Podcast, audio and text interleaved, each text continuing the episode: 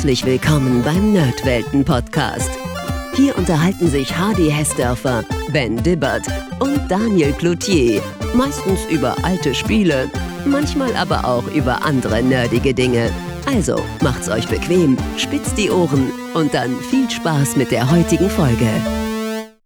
Servus, Ben. Jo, moin, hi Hardy. Also, Ben, du hast mir echt einen kleinen naja, ein Schocker vielleicht nicht, aber einen kleinen Tritt vor Schienenbein, möchte ich sagen, versetzt, als wir unsere Suicode 2 Folge aufgenommen haben, war ich froh, habe gedacht, ah, jetzt haben wir so ein Mordsrollenspiel fertig gemacht, jetzt machen wir mal wieder ein bisschen was Gechilltes und dann haben wir uns abgesprochen, was machen wir jetzt? Und dann hat der Ben gesagt, oh, wir können doch mal Mario RPG machen. Dachte, oh Gott. Aber ist doch gechillt.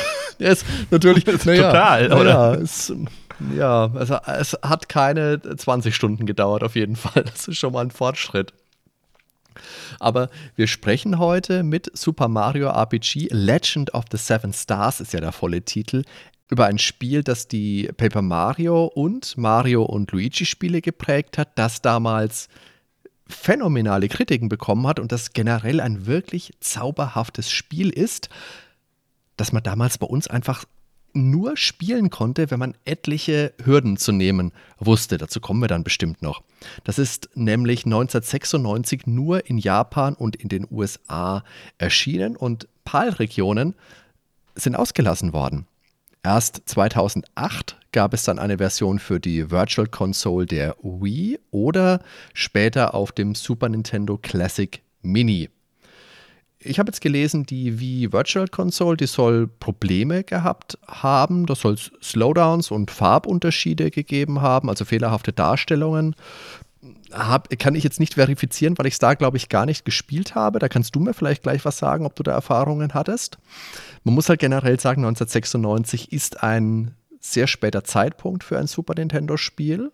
Das werden alles Dinge sein, die wir heute besprechen werden. Also ich hatte sehr wenig Spiele auf der Virtual Console bei der Wii. Das war eigentlich dieses Final Fantasy IV Ableger, diese Vorgeschichte zu Final ah, Fantasy IV. WiiWare. Da habe ich aber auch nur den ersten Teil ja. von gehabt und habe mich dann geärgert, dass man weitere Teile dazu kaufen muss. Ja, und dann war ich das schon war aber, raus. wie gesagt, das war WiiWare, das war ja, äh, gab es auch, waren auch Download-Sachen, aber das waren ja neue ah, Sachen. Okay. Und die Virtual Console hatte ja die alten Ja, ja, Spiele. genau. Nee, da habe ich, ich habe dann mehr die Wii-Spiele, die richtigen gespielt. Und ich muss mich jetzt erstmal dran gewöhnen. Das ist halt klar, heißt es Super Mario RPG ich sag ja immer Super Mario RPG, wie ich es als Kind oder als Jugendlicher halt gesagt habe, ne? aber Legend of the Seven Stars, das ist Englisch RPG. Ich muss mich jetzt zusammenreißen und mich daran gewöhnen. Ben, das nimmt dir keiner übel. Aber ich habe bis eben habe ich noch nicht drüber nachgedacht, bis ich es aus deinem Mund gehört habe. Tatsächlich ist es ja bei Mario RPG so, das ist ja der grüne Abschluss einer Ära, wenn man so will. Und zwar die Ära Nintendo und Square. Ja. Und das ist ja, bevor sie dann zu Sony letztendlich rübergegangen sind, ne, mit Final Fantasy VII dann mhm. richtig durchgestartet sind, eigentlich eher erst. Ja. Naja. Wobei vorher auch schon eine mega Erfolgsfirma, muss man sagen. Ne? Also es, das ist einfach eine Erfolgsgeschichte für sich, aber ich glaube, das wird dann durch den nachfolgenden Erfolg mit Sony halt nochmal getoppt die Beziehung war lang intensiv. Ne? Es gab ja erst die Final Fantasy-Reihe, angefangen fürs NES und dann für Super Nintendo insgesamt sechs Teile davon, aber längst nicht alle in Europa, also in Europa gar keinen. Damals, ja. Und selbst in den USA nur vereinzelte, ne? Also den ersten, den vierten und den sechsten. Mhm. Die anderen waren Japan exklusiv, dann eben Chrono Trigger. Auch natürlich wieder Europa vorenthalten. Eigentlich war auf dem Super Nintendo alles vorenthalten. Ne? Also wir hatten ja nichts. Das waren ja alles nur Importsachen für Kenner. Wir hatten ja nichts. Doch, wir hatten einen Importadapter. aber gerade der hat meines Wissens nach, also das normale Action Replay, damit konntest du ja ähm, solche Geschichten ja. spielen, aber Mario RPG funktionierte da halt nicht wegen der Supertechnik, die ja. da genutzt wurde genau. anscheinend. Was bei Chrono Trigger auch ganz cool war, dass da letztendlich der Zeichner von Dragon Ball noch mit bei war, der Akira Toriyama. Genau. Erkennt man auch sofort in jedem einzelnen Pinselstrich, sag ich mal. Zeigen den Setsu nicht zu vergessen, ne, die Mystic Quest auf dem Game Boy und dann eben Secret of Mana auf dem Super Nintendo, die ganze Reihe. Also Teil 1 und 2. Und letztendlich kam ja dann der große Bruch, eben weil Nintendo auch weiterhin auf seine Cartridges beharrte mit dem N64 und die PlayStation eben das bot, was Square haben wollte, nämlich ein CD-ROM-Laufwerk. Darüber haben wir ja damals in unserer N64-Folge auch gesprochen, vor, oh Gott, von der Ewigkeit. Mir war auch so, wir hatten das schon mal irgendwo angeteasert zumindest. Naja, wie zu erwarten ist Super Mario, ich sage jetzt RPG, damit du dich wohlfühlst, ein Oh nee, komm, wir müssen professionell Entschuldigung. sein. Super Mario RPG ist ein sehr anderes Spiel als die Mario-Spiele, die man bis dato kannte und wie man es vom rotgewamsten Klempner so erwartet hatte. Und dann dachte man in der Regel halt an hochklassige Jump'n'Runs. Und ja, es gab zu dieser Zeit äh, Mario RPG erschien 1996. Da gab es ja auch schon Sachen wie Mario is Missing, also so Dinge, die mal links und rechts davon ein bisschen sich probiert haben, die sich aber nie so wirklich so wirklich durchgesetzt haben. Aber durch dieses Mario RPG ist das Mario-Universum plötzlich viel, viel greifbarer geworden, viel ausgefleischter dargestellt worden, als es bis dato der Fall war. Das ist also ein logisch ein Rollenspiel in der Mario-Welt von den Final Fantasy-Machern spät im Lebenszyklus des SNES erschienen. Allerdings, wie gesagt, nur in Japan, in den USA und in Europa ist man damals leider leer ausgegangen. Die Frage ist, kann ein Super Mario-Spiel mit rundenbasierten Kämpfen, mit Stufenaufstieg, mit Ausrüstungsmanagement und einer, naja, einer komplexeren Story, als die Prinzessin wurde entführt, geh sie mal retten überhaupt funktionieren? Und da kann man, glaube ich, kurz schon mal sagen, ja, kann es und auch sehr gut. Wobei man direkt einschränken muss, dass die Story natürlich nicht so arg viel ausgefleischter ist als bei den Mario Jump'n'Runs. Nö, die lebt hauptsächlich halt vom Humor. Und den hast du bei dem Mario Jump Advance ja zum Beispiel gar nicht, ne? Hier haben sie sehr viele humoristische Ansätze, Slapstick, sage ich mal. Das ist schon sehr cool. Und wollen wir schon mal spoilern, dass Bowser vielleicht nicht permanent den Superbösewicht spielt, sondern vielleicht sogar in den eigenen Reihen zu finden ist. ein, ein, ein, Bündnis, ein Bündnis mit dem Bösen sozusagen. Gegen das noch weitere Böse, ne?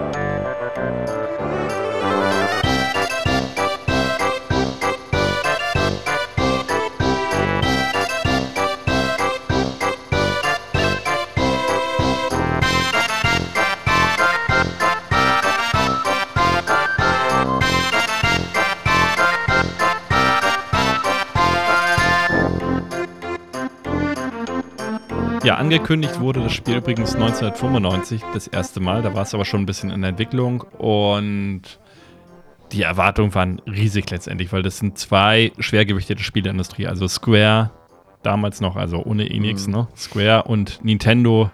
Da fragt man sich eben, was kann da eigentlich schiefgehen? Es war natürlich erstmal ungewöhnlich, Mario in einem RPG zu sehen, ja. ne? Und ähm, man hat sich dann ja erstmal vorgestellt, funktioniert das überhaupt? Aber letztendlich hat Square es ja vorgemacht, dass die halt großartige Rollenspiele machen können mit Secret of Mana, diversen Final Fantasy Teilen, Chrono Trigger. Und ja, da hat Nintendo eben auch ihr Maskottchen schon in den richtigen Händen gesehen, dass die das würdevoll umsetzen und dass man eben auch diesen Mario-Aspekt ähm, mit dem Rollenspiel kombinieren kann. Das ist ein wichtiger kann. Punkt, ja. Und wir können schon mal vorab nehmen, es, es passt. Also es gab ja auch diverse Nachfolger, das müsste ja mittlerweile bekannt sein, die Paper Mario-Teile oder äh, Mario und Luigi die fußen ja letztendlich alle auf diesem Prinzip, auch wenn Square da nichts mehr mit zu tun hat. Aber ja, das war sozusagen der Startschuss von diesem Ganzen. Ich muss jetzt zwischenrein mal eine Frage stellen, die jetzt hier eigentlich gar nicht geplant ist, die mich jetzt aber interessiert. Hast du das damals mitbekommen? dass das kommt, weil ich glaube, das ist bei mir so in einem Blindspot gewesen. Ich habe Screenshots gesehen, ein, zwei Stück. Das war, bei mir war ja damals die Total, die ich manchmal gelesen habe. Und da war was drin. Da habe ich zum Beispiel auch Screenshots damals von Secret of Mana 2 gesehen, von diesem Kürbisgegner ja. und war mega angefixt von dieser Grafik. Und umso trauriger, dass ich es nie spielen konnte. Hatte auch keine Möglichkeit, an diese Spiele irgendwie mhm. ranzukommen als Jugendlicher. Also die habe ich auch nicht bei mir in meinem ähm, ach so, naja, jetzt lüge ich aber ein bisschen. Ich hatte tatsächlich dann, du weißt, die eine ja, bekannte ja, Zockermutti, die schon, ja, ja, die hatte tatsächlich dann irgendwann mal Secret of Mana 2 ziemlich spät, aber das war schon bestimmt zwei, drei Jahre nach diesem Artikel, hatte sie es dann. Und sie hat es mir gegeben und sagt, sie kommt damit nicht klar, das ist komplett auf Japanisch. Und ich, bei mir war es genau dasselbe. Also ich habe es dann angespielt und kam gleich im ersten Dorf nicht weiter wegen der Sprachbarriere. Aber fand es trotzdem cool, ein bisschen rumzulaufen. Aber Mario RPG, wie gesagt, äh, nie in den Händen gehabt im Original leider. Die Grundidee und die Entwicklung lag bei Square und du hast es schon gesagt, natürlich unter den Argus-Augen von Nintendo, weil besonders in puncto Grafik wussten die natürlich sehr genau, was sie haben wollen. Und dann kamen wohl zwei Grundgedanken zueinander. Zum einen, Shigeru Miyamoto, der Mario-Erfinder, wollte seinen Charakter, seinen Mario in einem Rollenspiel sehen und Square wollte ein Rollenspiel entwickeln, das sich auch im Westen gut verkaufen würde, weil das ist gerade so ein bisschen der Knackpunkt gewesen. Du hast es vorhin mit Final Fantasy VII schon gut angesprochen.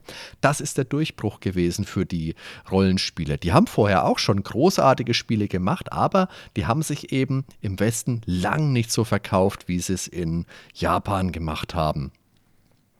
Und dann hat man sich zusammengesetzt und nach einem Meeting im Jahr 1994 hat man dann mit der Entwicklung begonnen. Dafür wurde ein isometrischer Blickwinkel gewählt. Also man sieht das Spiel so ein bisschen aus der schräg hinten oben Perspektive, so wie man es aus Spielen wie ähm, Last Ninja vom C64 meinetwegen kennt. Das ist immer mein Go-To-Beispiel, weil mir kein zweites einfällt. Und das hat man gewählt, um die Spielwelt lebendiger wirken zu lassen. Im Gegensatz eben zu Squares bisherigen Rollenspielen, auch Final Fantasy VI, die, ja, eher von so eher von zentral oben gesehen hast, weil man so der Figur Mario gerechter werden konnte, musste man zusätzlich aber auch noch die Möglichkeit implementieren, dass es Action und bewegungslastiger wird als die anderen Rollenspiele. Mhm. Was mir bei der Grafik halt auch stark auffällt, dass es eben Elemente auch von diesem Donkey Kong äh, Modell hat, Stil, eben diese ja. vorgerenderten genau, Objekte. Ja. Ich weiß nicht, ob sie da auch diese Silicon Graphics Stations benommen haben. Ähm, es sieht halt ähnlich aus, aber kommt nicht an die Perfektion von Donkey Kong Country ran. Also weil halt oftmals Bereiche dann am Rand einfach nur schwarz sind oder so, wie man das bei normalen Dungeons eben auch kennt, von den klassischen gepixelten Rollenspielen. Aber es wirkt manchmal ein bisschen leer dadurch. Aber insgesamt ein schöner Stil.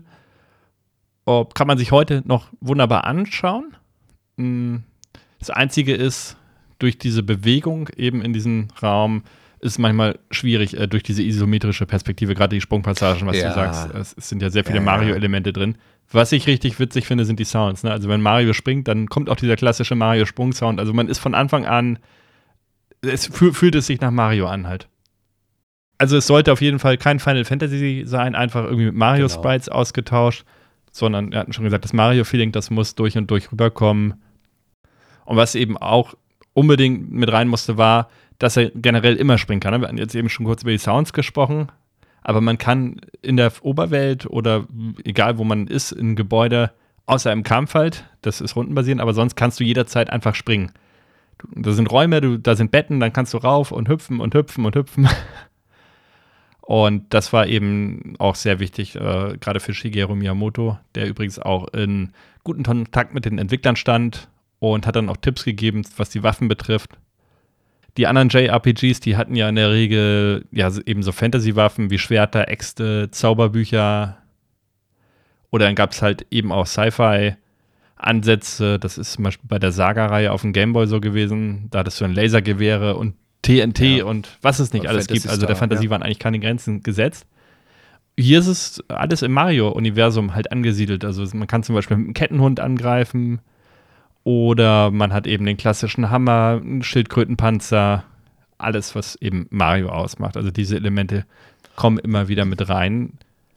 Aber dann eben auch andere Elemente wie zum Beispiel Rüstung, die dann eben so bei Mario nicht unbedingt zu finden werden. Wobei das witzig ist, Mario hat dann immer so eine Hose an. Ne? Also da gibt es halt verschiedene genau. Hosen. Also jeder Charakter hat quasi eigene Kleidungsstücke, die er anziehen kann.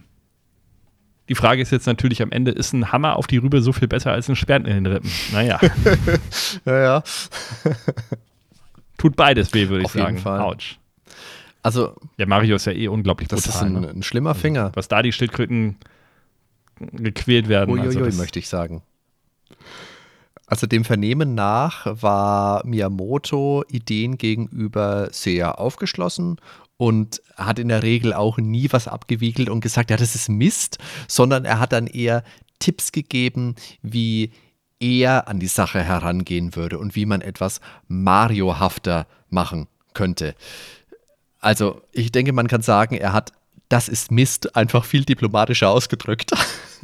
Auf japanische Weise halt.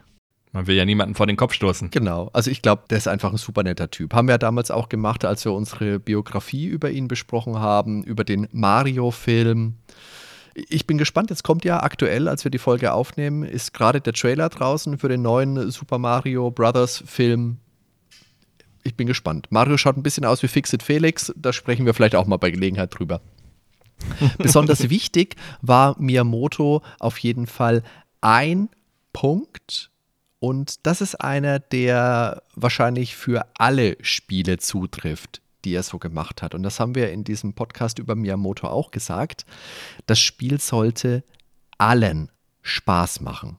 Genau, deshalb ist es jetzt auch kein Hardcore-JRPG, wie man das eben von Final Fantasy zum Beispiel kennt. Wobei da zum Beispiel ja bei der amerikanischen Version von Final Fantasy IV auch schon Elemente rausgenommen worden sind, einfach um es zugänglicher zu ja. machen. Oder können wir natürlich auch an Final Fantasy Mystic Quest, bei uns Mystic Quest Legend auf Deutsch. Ach ja, das haben wir jetzt vorhin unterschlagen. Das ist tatsächlich ein einziges Rollenspiel, was in der Big Box sogar in Europa rauskam. Haben wir gar nicht erwähnt vorhin. Also das ist das einzige, was auch in Deutschland rauskam. Mystic Quest Legend. Mit rundenbasierenden Kämpfen. Äh, Secret weil man gesagt Mana, hat, du das, Big Box sagst, ist nicht das einzige Das ist ja keine, das ist ja ein äh, Action-Adventure. Das ist ja keine rundenbasierenden Kämpfe.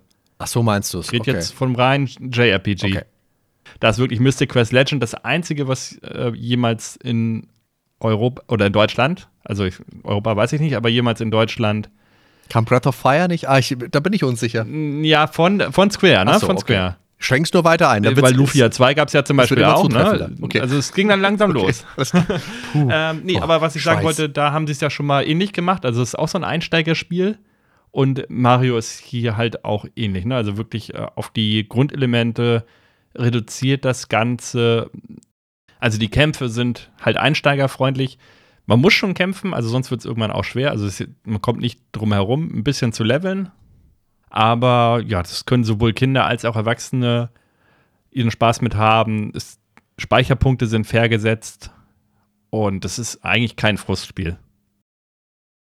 Es ist kindgerecht auf jeden mhm. Fall. Und ja, das ist der Humor, den würde ich sagen, der ist jetzt nicht speziell an Erwachsene gerichtet. Also ja, das ist eigentlich für jede Altersgruppe geeignet. Was man halt nicht hat, sind die klassischen Pilze, dass man dann größer wird als Mario. Also es gibt Pilze, die füllen dann in der Regel einfach nur die Energie ja. auf. Aber es gab eine Stelle im Spiel, ich weiß nicht, ob du die entdeckt hast. Da gab es einen Umhang in dem Turm, wenn man da hochspringt. Vorhang meinst du? Ich glaube, da war auch ein ja. Vorhang, da war auch so eine Art Pilz. Auf jeden Fall wird man dann plötzlich zu 2D Mario. Also es gibt eine das Verwandlung. Das ist kein Pilz, du gehst hinter der Säule und verwandelst dich dann. Da sprechen wir später vielleicht noch kurz drüber. Ja, okay, hat aber, ja. Aber da äh, gibt es zumindest einmal eine Verwandlung, wenn es auch von 3D in 2D ist. Das fand ich ganz das stimmt, witzig. Das ist ein schönes, ist eigentlich ein Easter Egg. Easter Egg, genau. Genau. Der Director von Super Mario RPG war Chihiro Fujioka und der kam so um die Zeit von Final Fantasy IV damals zu Square. Der hält Mario RPG für sein bestes Projekt, an dem er gearbeitet hat, zumindest Stand eines Interviews aus dem Jahr 2014. Und der hat aber vor ein paar Jahren auch mal betont, dass er gerne eine Fortsetzung machen würde von diesem Spiel und dass er dann auch gerne hätte, dass das das letzte Spiel ist, an dem er arbeitet. Also das ist wirklich ein Projekt, das ihm in sehr positiver Erinnerung geblieben ist. Und das ist auch ein vielschichtiger Mann gewesen. Der hat beispielsweise auch als Komponist gearbeitet beim ersten Earthbound, also für, die, für das NES.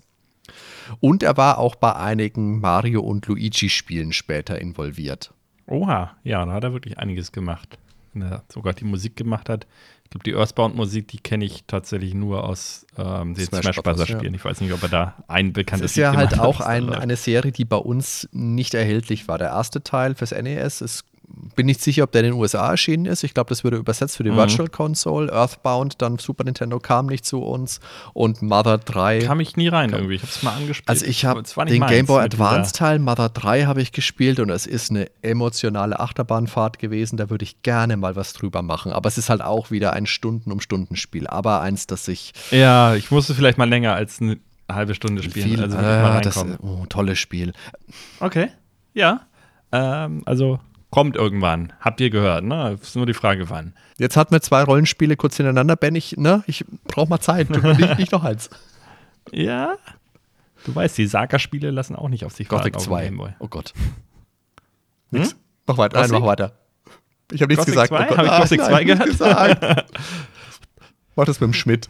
Da hat mein, Pi mein Piranha Bytes gehört, gerade irgendwas gehört. Das ist empfindlich. Das ist so ein Radar für Piranha Bytes Spiele.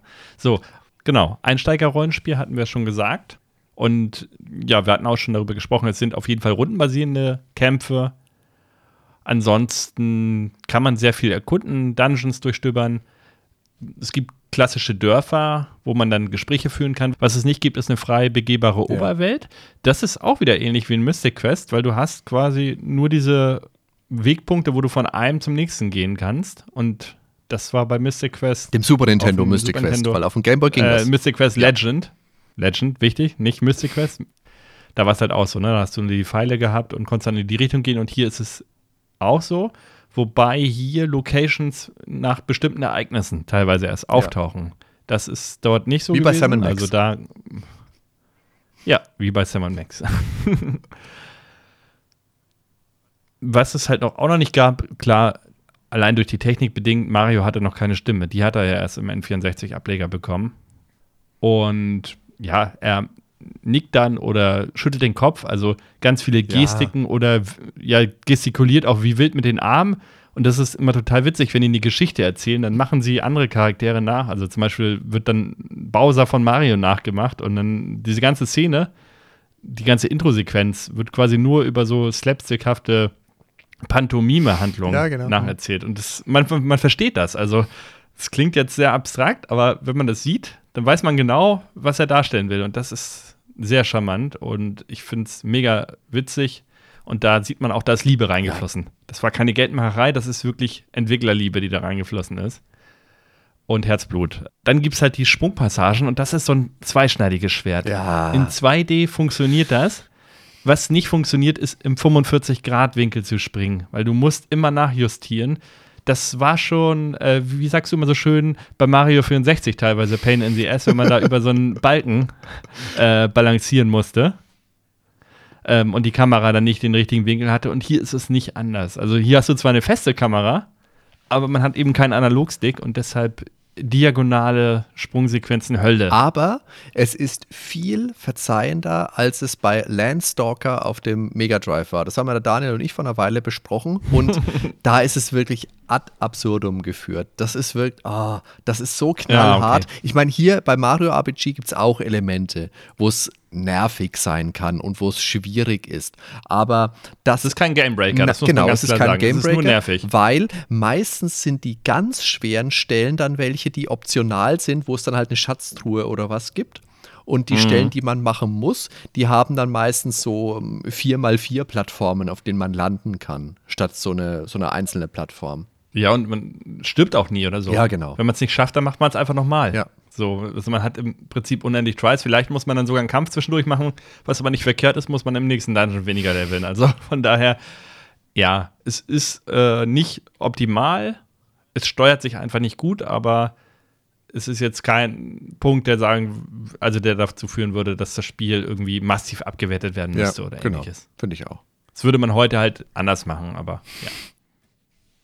Ach so, was es natürlich auch wieder gibt, das sind die Fragezeichenboxen, ne? Ja. Das heißt, da sind dann Münzen drin, also auch dieses ganz schnelle Springen, wo man dann, umso schneller man springt, umso mehr Münzen bekommt.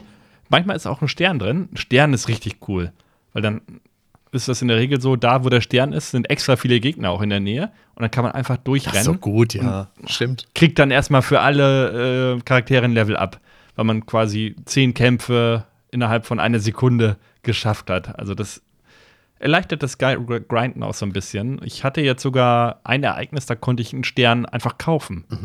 Ich dachte erst, er meint den Story-Stern, bis ich dann gecheckt habe, dass ich nur so normalen äh, ja, Unbesiegbarkeitsstern gekauft habe. War aber auch total gut. Also haben auch alle, erstmal alle ein Level abbekommen. Also hat sich gelohnt, das Geld dort zu investieren. Aber das ist auch so clever umgesetzt. Dieses Mario-Element aus den Jump'n'Runs, Ja. der Stern ins Rollenspiel, der ist ja nahezu eins zu eins übernommen. Du rennst dann unbesiegbar über die Karte. Der ist eins zu eins übernommen. Und Also, die Gegner einfach weg.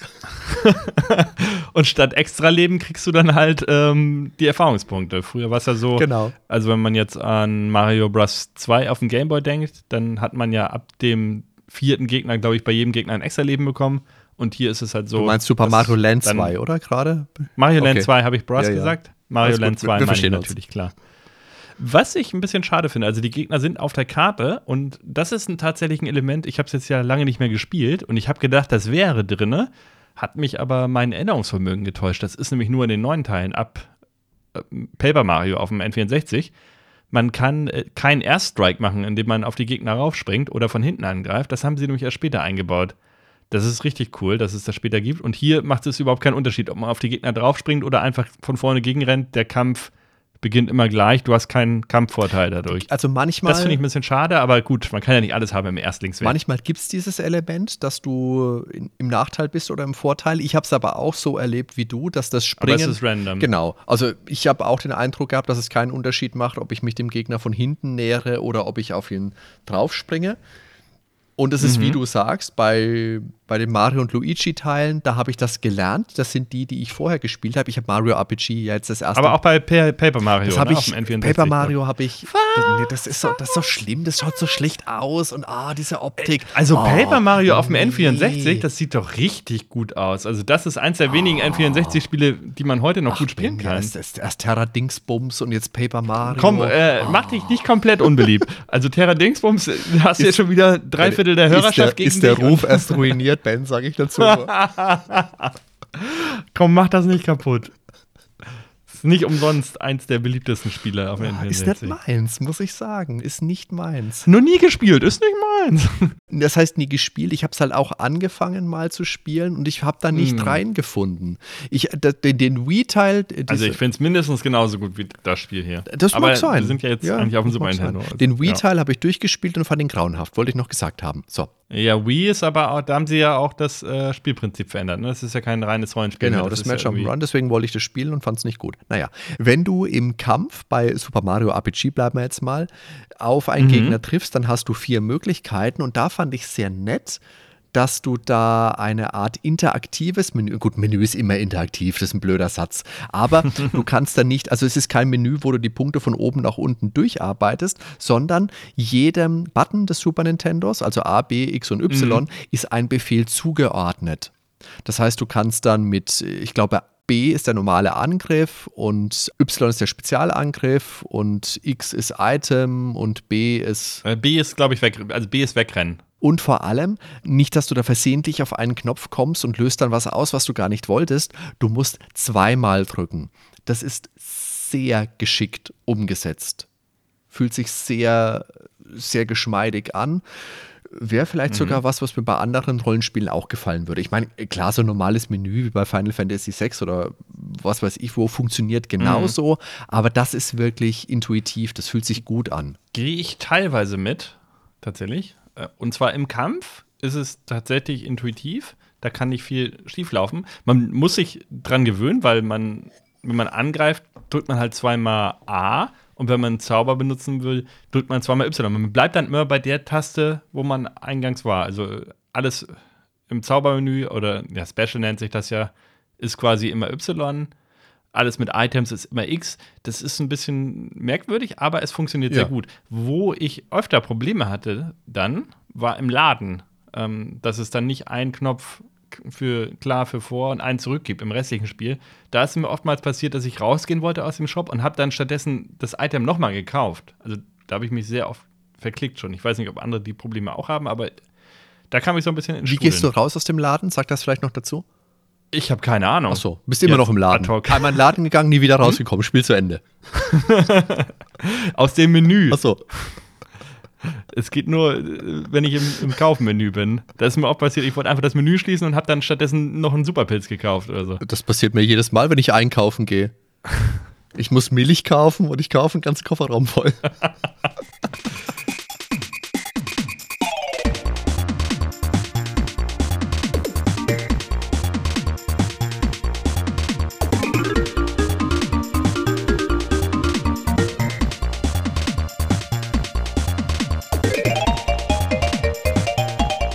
Zaubern ist ja in diesem Spiel die Spezialattacke. Das ist auch schön umgesetzt. Da kommen wir, glaube ich, gleich dazu. Mhm. Rüstungen hast du schon gesagt. Man kann Rüstungen verwenden. Und es sind bei Mario sind es halt die, die Latzhosen, die er anzieht. Und die anderen mhm. Charaktere, zu denen kommen wir dann auch. Was die so, also die haben halt T-Shirts meinetwegen an oder was weiß ich was. Und es gibt auch Waffen. Mario zum Beispiel hat den Hammer, das hast du vorhin auch schon gesagt.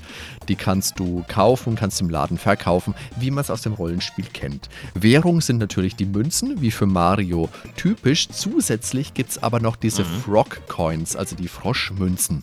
Die sind in der Welt immer mal versteckt. Das sind so grüne Münzen, glaube ich, wenn ich mich gerade richtig erinnere. Und die braucht man für manche Items. Mhm.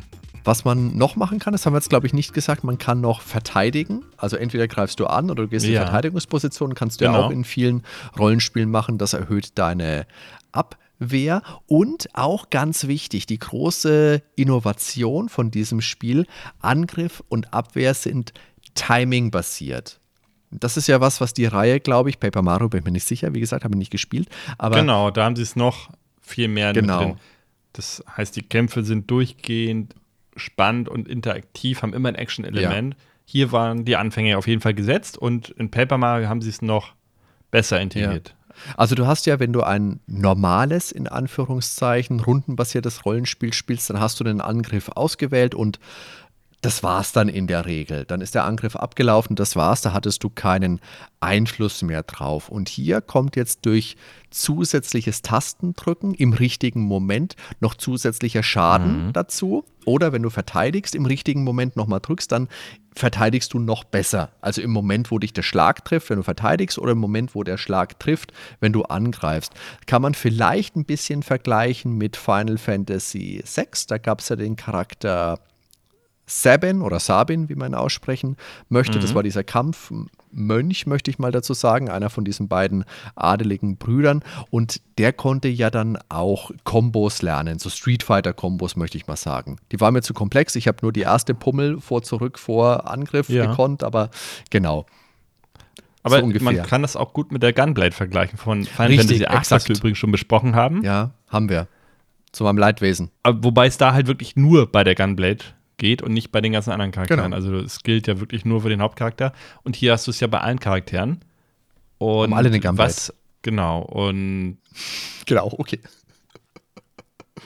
Und was es ja auch noch gibt, ist ja so ein Special, dass du dann noch mal so ein extra Benefit bekommst. Also zum Beispiel der Charakter wird geheilt oder hat für die nächste Runde mehr Kraft. Oder was noch cool ist, äh, oder was richtig gut ist, dass du einfach nochmal angreifen kannst hintereinander. Und ich glaube aber, dass es so habe ich es zumindest im Spiel wahrgenommen, auch daran gekoppelt, dass du vorher das Timing richtig ausgeführt hast. Das heißt, dass du nicht den schwachen Angriff gemacht hast, sondern den starken. Das unterscheidet sich übrigens ganz wichtig auch ähm, optisch. Und zwar, ja, der normale Angriff ist zum Beispiel mit dem Hammer geht nur ein Schlag. Und wenn du das Timing richtig hast, dann schlägt er einmal nach links und einmal nach rechts. Oder dieser Kettenhund, der beißt dann noch vier, fünfmal zu, statt nur einmal.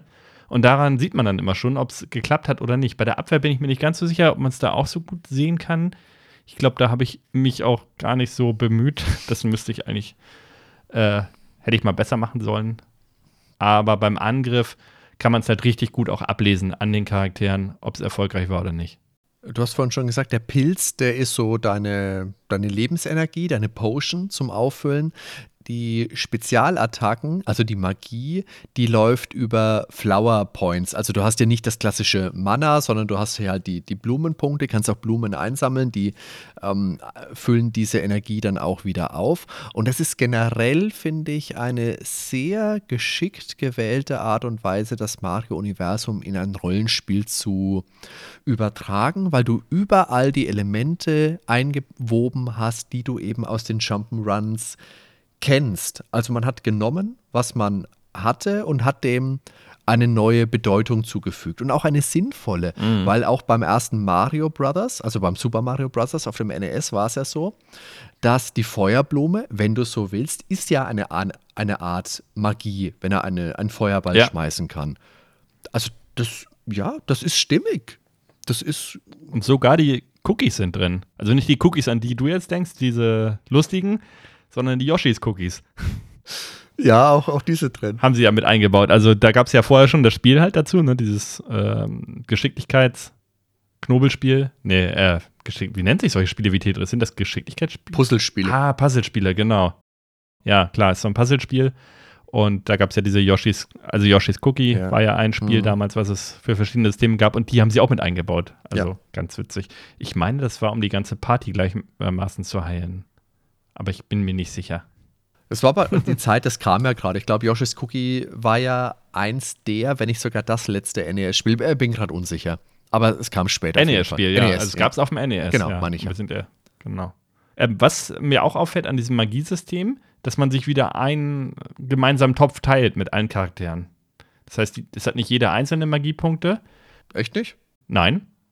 Nein, ist das nicht aufgefallen? Nein. Du hast einen gemeinsamen Topf, meinetwegen 20 Flower Points, und wenn Mario jetzt seine Attacke macht und die verbraucht 5 Flower Points, dann haben die restlichen nur noch 15. Siehst du auch, wenn du das Item benutzt, die Blume, dann kriegen alle gleichzeitig die Das Flower ist halt Points. echt der Nachteil, wenn man, wie ich, niemals eine Anleitung liest. Ist es dein Ernst? Das kann ja nicht sein. Oh Gott. Es reicht, die Augen aufzumachen beim Spielen. Ja, come on. Das war übrigens bei Mystic Quest Legend auch so. Ähm, da hattest du ja maximal zwei Charaktere gleichzeitig. Aber wenn ich mich nicht irre, da kann natürlich sein, dass ich jetzt falsch liege, aber zu 95 Prozent meine ich, war es da auch so, dass die MPs geteilt sind auf beide Charaktere. Es gibt ja einige Spiele, wo das so Das ist. ist ja ätzend. Hätte ich das gewusst, verdammt, hätte ich noch. Ja, ist aber eigentlich taktisch ganz gar nicht schlecht, weil ähm, dann kann der eine sich um die äh, Magieauffrischung für den generellen, äh, ja, du kannst natürlich auch einen Charakter nutzen, um den, der die Magie braucht, als nächstes ähm, ja, Magie zu geben. Das Coole ist aber, hier kannst du einfach Magie geben und dann können zwei Charaktere, die vielleicht vorher keine Magie machen konnten, in der nächsten Runde zaubern. Sonst hättest Ach, du ja jeden einzelnen doof. MPs geben Aber das müssen. ist ja wirklich so, weil du musst ja dann gar nicht taktisch, äh, wenn du einen starken Zauberer hast und Nee, der nee, zaubert die ganze nicht. Zeit, dann kannst du ja irgendeinen kannst du Ja, ja. Magiepunkte geben. Das, das, also Genau. das, ist tatsächlich, Du kannst auch gar keinen auswählen. Also es werden automatisch alle ausgewählt. Das, das ist so müssen. gegen, so ist das für eine Recherche hier? so gegen meine Spielweise, dass ich das überhaupt nicht wahrgenommen habe. Ich habe das überhaupt nicht realisiert. Das ist ja unglaublich. Ja. Siehst du, hier werden ganz neue Welten eröffnet.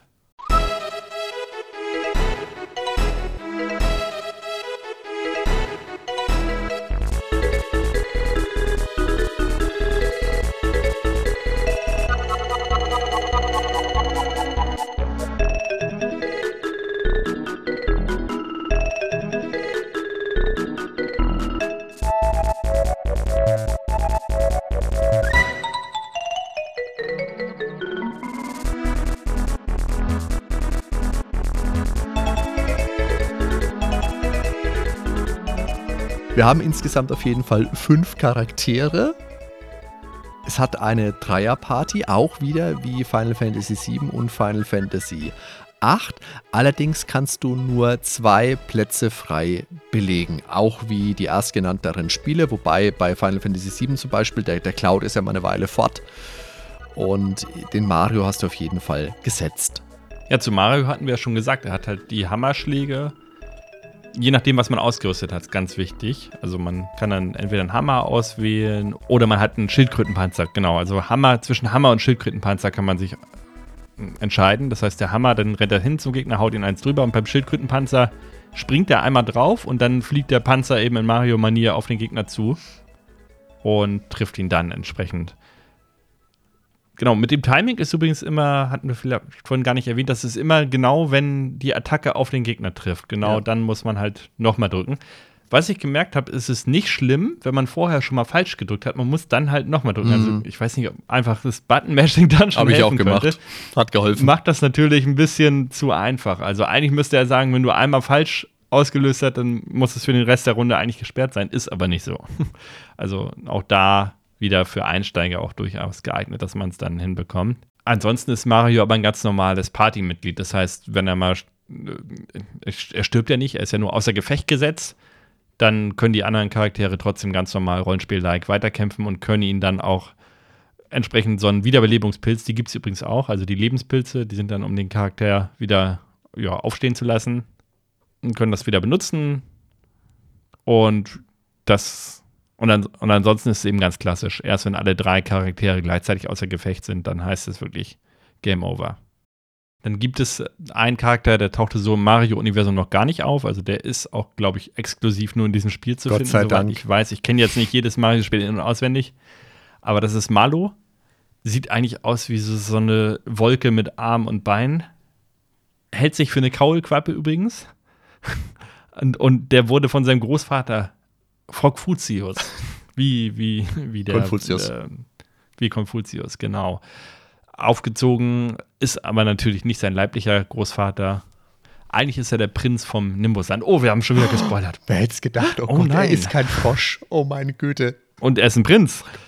Adelig. Wir müssen echt die Spoiler-Alerts mehr hier aussprechen. er ist auf jeden Fall ein guter Magier von den Skills.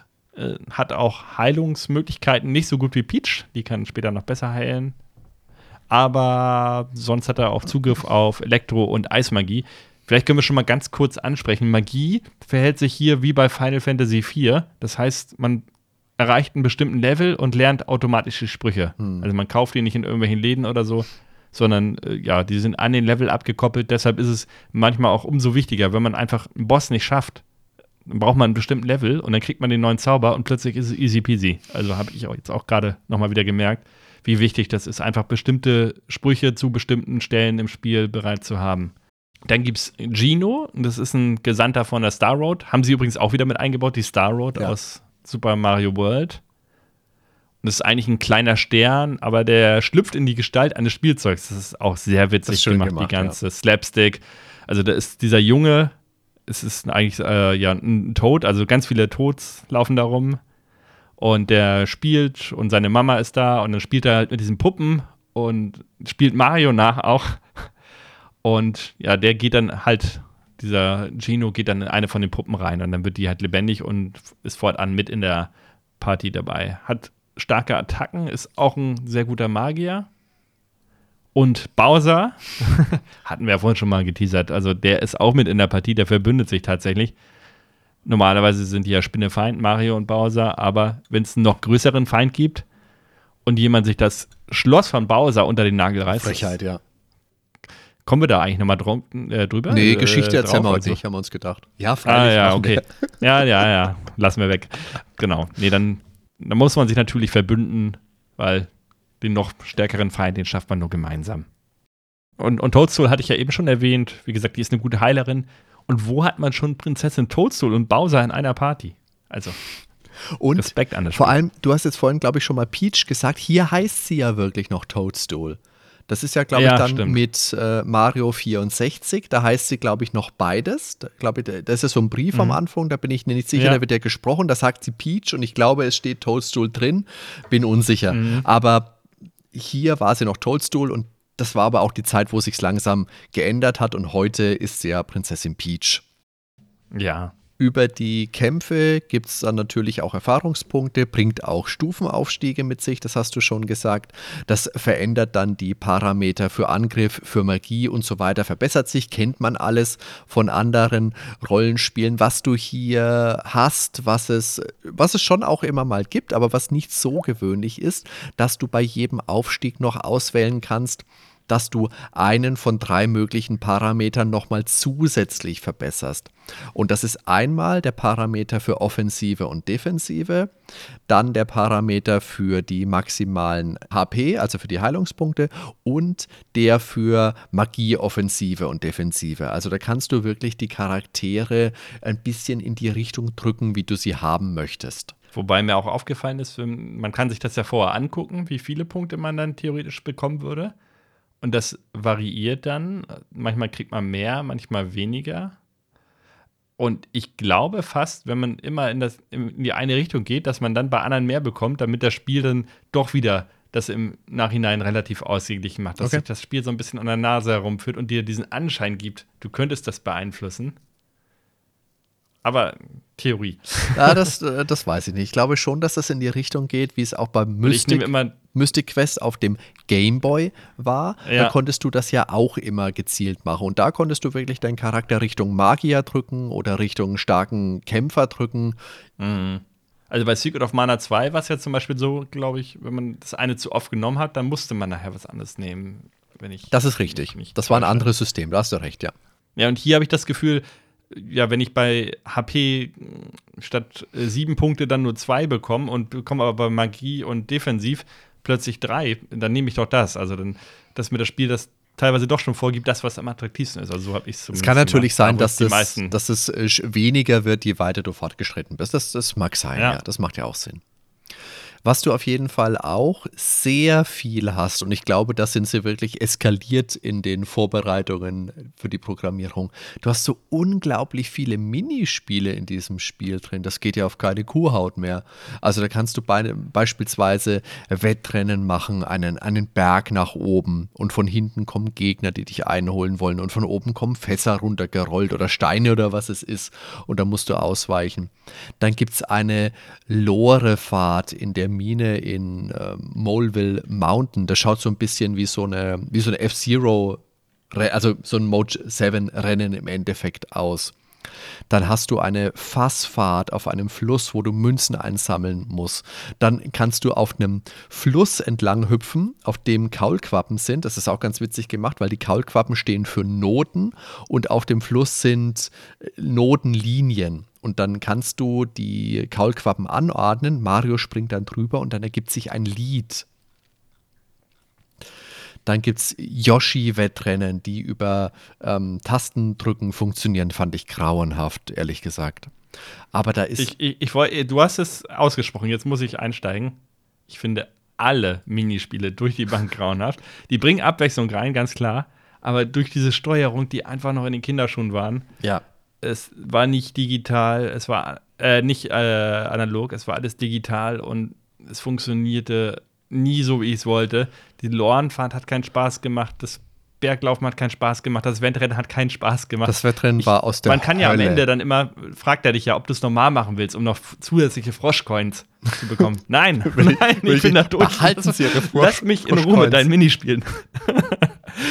Und da ist die krasse, ich habe jetzt gerade den Final Fantasy VII Podcast bei unseren Kollegen von Stay Forever gehört und die haben sich über die, äh, ja, die, Minispiele? die fanden die Minispiele von Final Fantasy VII nicht gut. Die finde ich wiederum genial. Also mir hat das Snowboard-Rennen zum Beispiel sehr viel Spaß Bist du gemacht. ganz Auch sauber? einige Ist doch nicht dein Ernst? Bist du gerade sauber? Das Snowboardfahren in Final Fantasy VII oder dieses grauenhafte Schokobo-Rennen?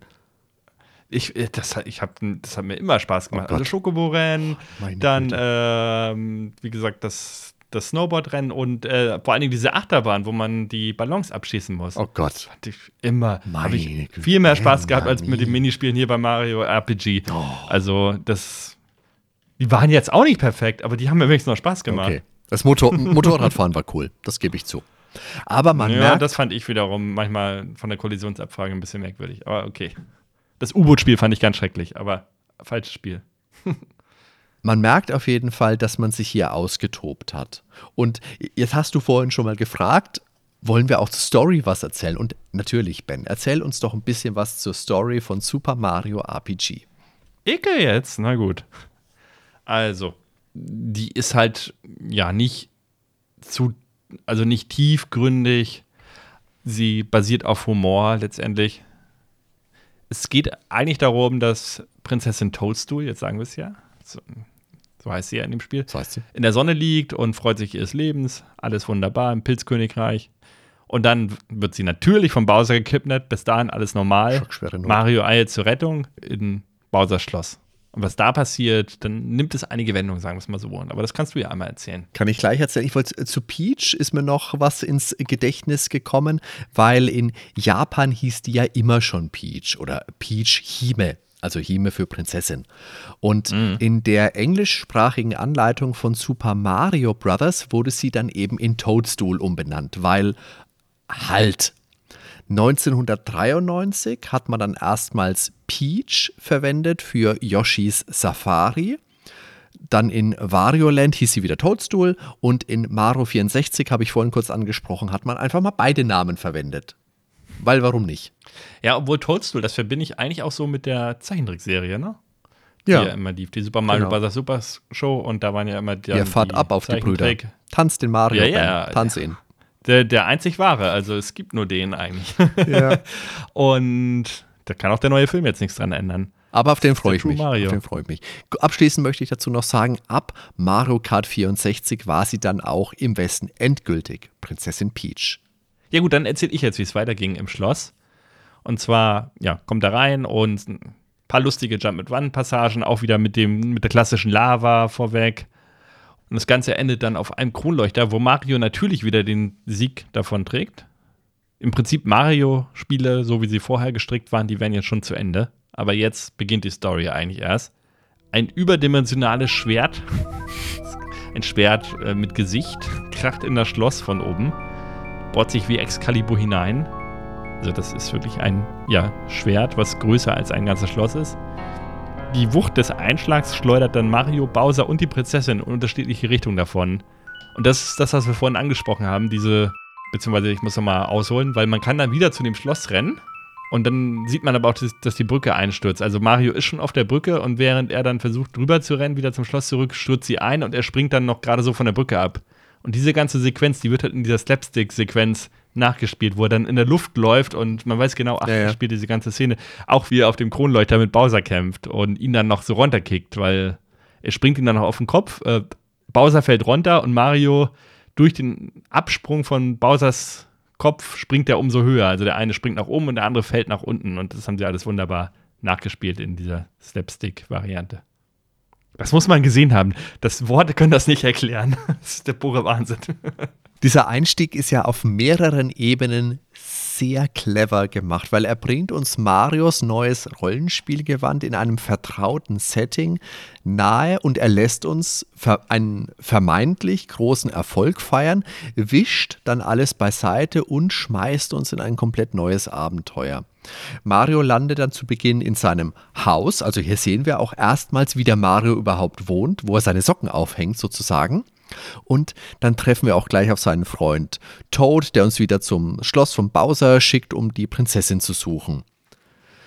Ah, Ich, ich muss da, ich stolper da immer so drüber. Ich, ich kann nicht Toadstool sagen. Ich will immer ins Peach rutschen. Das, ah, das ist nach den Jahren, das, da, da findet man einfach nicht mehr zurück.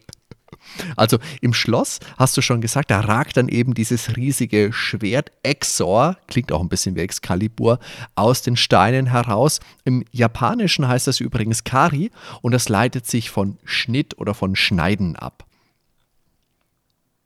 Ja, und dieser Exor, der ist, ja, der ist ein echter, vorlauter Frechdachs, wie du gesagt hast, mit Gesicht. Der tönt dann, dass das Schloss jetzt der Smithy Gang gehören würde. Von der hat man bisher ja noch nie irgendwas gehört gehabt. Was wollen das jetzt welche sein? Und die wollen halt auch gleich mal die Welt übernehmen. Das ist mal eine Ansage. Da wird geklotzt und nicht gekleckert.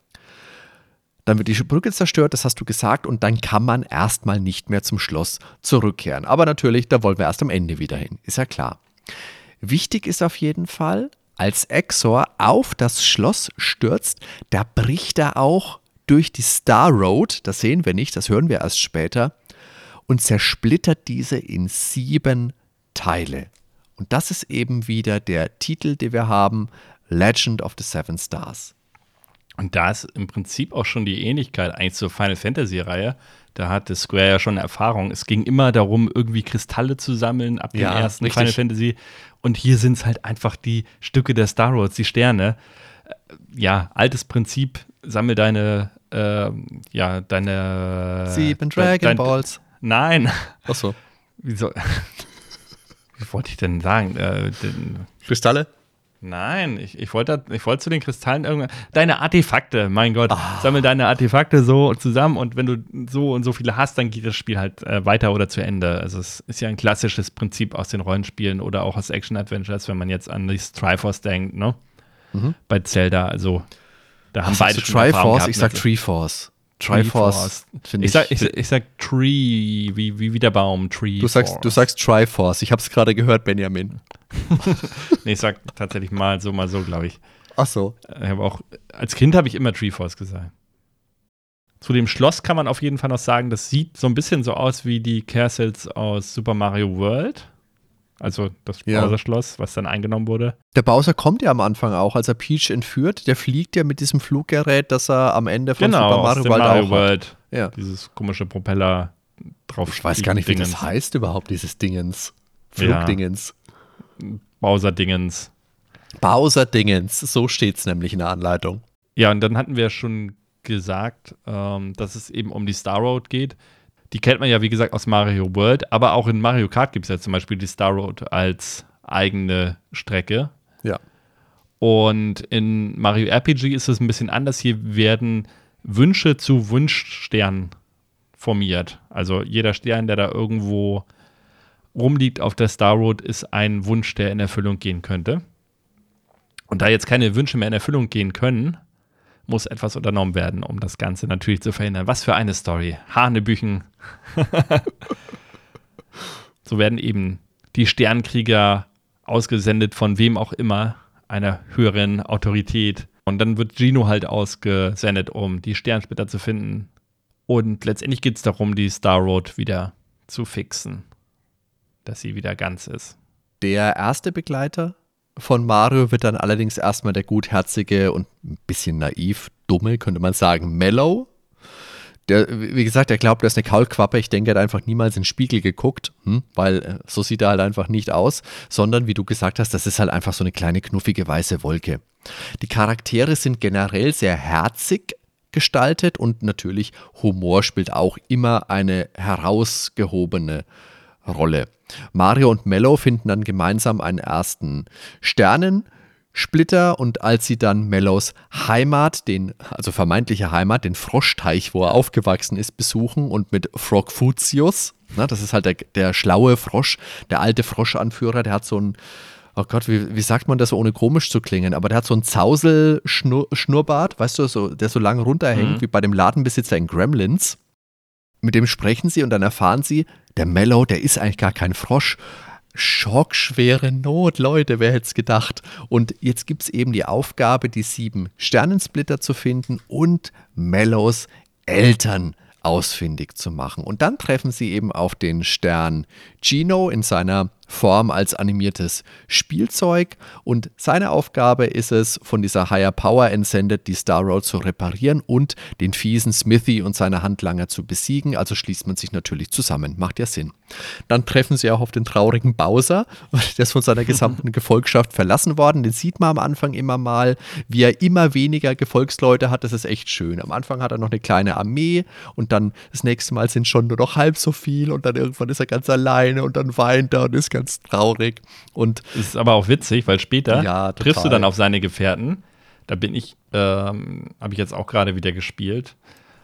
Dann sagen sie, ah, ich wollte dich nicht verlassen, aber ich komme gegen die Gegner nicht an, deshalb trainiere ich jetzt hier in dem Dojo, damit ich irgendwann schaffe. Und er meint dann so, ach, ist doch gar nicht schlimm. Wir haben doch, hier- ich habe jetzt meine anderen eigenen Gefolgsleute und so. Das sind total witzige Dialoge dann Ja. später. Es ist ja auch so, äh, die schließen sich zusammen, aber natürlich ist es so, dass nicht der Bowser sich dem Mario anschließt, sondern Bowser erlaubt Mario, sich dem Cooper Troop anzuschließen. Das ist schon echt süß gemacht. Und dann schaffen sie es, Prinzessin Pi Toadstool, oh, Prinzessin Toadstool vor der Zwangsheirat mit dem irren Booster zu retten. Das ist auch ein neuer Charakter, schaut ein bisschen aus wie ein Nussknacker. Ich finde, der sieht aber auch immer ein bisschen aus wie Wario teilweise. Also Ja, ein bisschen. Ein bisschen wie Var ein Vario-Nussknacker. Okay. Der stellt sich allerdings nicht als große Gefahr, sondern einfach als dämlicher Kindskopf heraus, der eigentlich gar nicht weiß, was heiraten bedeutet. Der wollte einfach nur Party machen. Und es gibt Kuchen. Und Kuchen ist ja super. Ja, die wirkliche Bedeutung einer Hochzeit hat er nicht umrissen. Genau, und danach könnte sich ja theoretisch die Prinzessin auch anschließen, was sie auch macht, allerdings im Geheim. Sie kehrt nämlich erstmal ins Pilzkönigreich zurück und wird vermeintlich dort bleiben, aber sie lässt sich da vor Oma vertreten und kommt dann doch auf die Abenteuerreise mit. Ja, und im Nimbusland stellt sich Mello als der verschollene Prinz heraus. Hatten wir eben schon gesagt, dass er in Wirklichkeit ein Prinz ist. Oder vorhin. Eben. war schon eine Stunde wieder dabei. und ergattert dort das sechste Sternstück. Und das letzte Sternstück, das hat der böse Smithy selber und na klar ist das dann auch der finale Boss letztendlich. Und was soll man sagen, Ende gut, alles gut, die Star Road wird repariert, Bowser hat wieder sein Schloss, ist wieder der Alte nachher und sein Fußvolk hat er, seine Koopas, Mello hat seine Eltern gefunden, die Prinzessin ist gerettet. Ja, das Ganze ist straightforward, da sind jetzt keine großen Überraschungen. Wie gesagt, die Überraschungen sind eigentlich eher immer im Humor zu finden in diesem Spiel. How Long to Beat gibt nach Spielstil ja eine Spielzeit zwischen 17,5 und 25,5 Stunden an. Also ist für ein Rollenspiel jetzt nicht mega umfangreich, ist auch nicht mal eben gespielt, aber ja, es hält sich im Rahmen. Ansonsten, ja, neben dem Mushroom Kingdom gibt es eben noch andere Schauplätze. Es gibt die Röhren, durch die Mario dann wieder durchschlüpfen kann, eben auch mit dem klassischen Röhrensound natürlich ganz viele Schauplätze sind aber für dieses Spiel dann extra neu erdacht und fühlen sich aber trotzdem stimmig an. Also gibt es einen Minenabschnitt. Lava, Wälder. Also der Wald ist ja auch eins der Highlights, also zumindest was die Musik angeht. Aber da kommen wir nachher nochmal zu. Also es ist ein sehr beliebtes Coverstück, wenn es um äh, ja, Leute gibt, die Musik covern aus dem Spiel. Da wird immer der Wald genommen.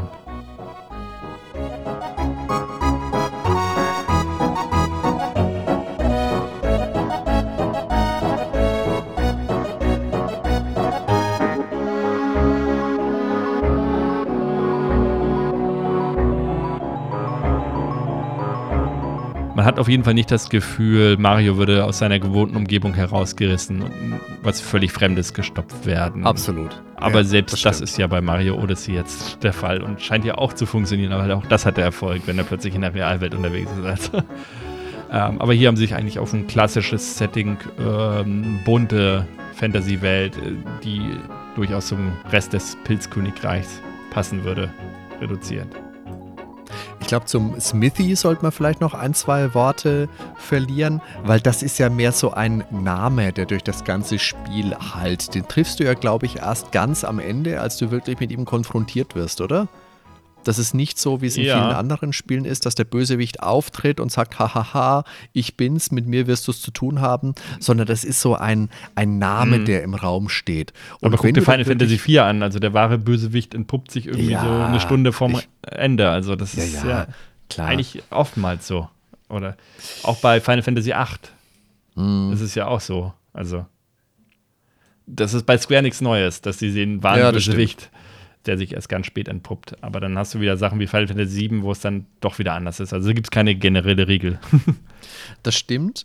Ähm, ich finde, hier in diesem Spiel macht es nicht so viel aus.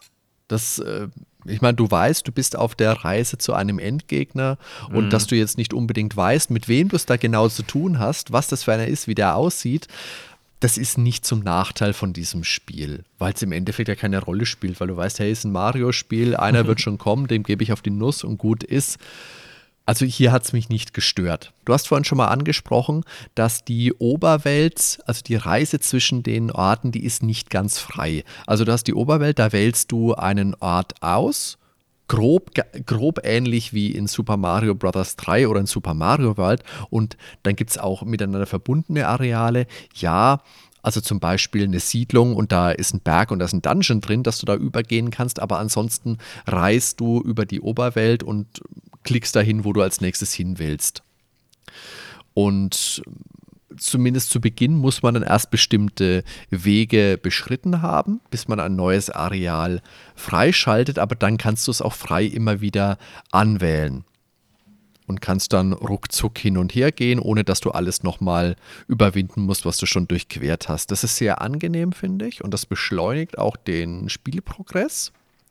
Und man spart sich natürlich auch das obligatorische Flugschiff, das viele andere Square-Rollenspiele zu der damaligen Zeit ja hatten. Oder heute bestimmt auch immer noch haben. Wäre aber auch witzig gewesen, wenn man da plötzlich diese Luftschiffe aus Mario 3 eingebaut hätte. Ja, aber ich glaube, das ist wahrscheinlich dann einfach zu viel des Guten gewesen. Ja. Also wäre zu viel des Guten gewesen, weil technisch das Modul ist das ist ja wahrscheinlich durch diese Grafik so schon riesig und genau. Und wir hatten natürlich, du hast es vorhin auch schon mal angesprochen, diese vorgerenderte 3D-Grafik und eine ISO-Ansicht. Die Frage ist, warum diese ISO-Ansicht? Und die Antwort ist, wenn man an Mario denkt, dann denkt man vor allem auch an Rennen und Springen.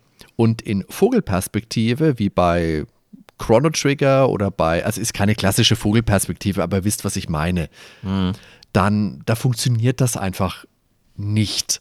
Ein Rollenspiel in Zeitansicht äh, ist aber auch nicht das gewesen, was man sich vorgestellt hat. Und die Technik war jetzt zu diesem Zeitpunkt aber so weit, dass man diesen neuen und sehr aufwendigen Look umsetzen konnte. Und dafür musste man auf dem Modul aber einen Spezialchip verbauen, damit mehr Leistung möglich war. Genau, und ähm, was natürlich gegangen wäre, wäre so ein ähnlicher Look wie bei Mario und Luigi später. Aber ja, da kam man, glaube ich, noch nicht drauf zu diesem Zeitpunkt. Also da funktioniert es ja wunderbar mit den Jump'n'Run-Passagen, auch von der Steuerung wesentlich besser. Aber ja, hier hat man sich dann auf diesen 3D-Look geeinigt, macht das Spiel aber auch sehr einzigartig, muss ich sagen, in seiner ganzen Weise. Also es hebt sich von den anderen Spielen deutlich ab grafisch und ich finde es immer noch sehr schön, auf jeden Fall. Wie gesagt, außer in gewissen Dungeons, wo dann ja ein bisschen zu wenig Abwechslung drin ist, optisch. Aber zur Technik kann man jetzt sagen, das ist ein SA1-Chip. Im Kern ist das derselbe Chip wie die Main-CPU des Super Nintendos, also nur dreimal so schnell halt. Hm. Das ist schon krass. Und ja, 10,74 Megahertz äh, statt 3,58 hat dieser Chip. Und das SA steht dann sinnigerweise auch für Super Accelerator.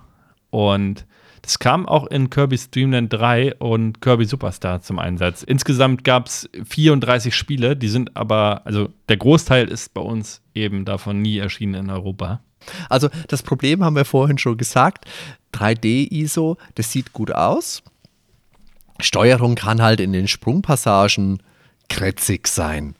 Das ist, kennt man auch, wenn man The Last Ninja gespielt hat, dieser unglaublich dämliche Fluss, über den man springen musste im ersten Teil, oder der genauso dämliche Fluss im zweiten Teil mit diesem grauenhaften Boot. Naja, also auch hier gibt es äh, Sprungpassagen, die kniffliger sind, als sie sein müssten.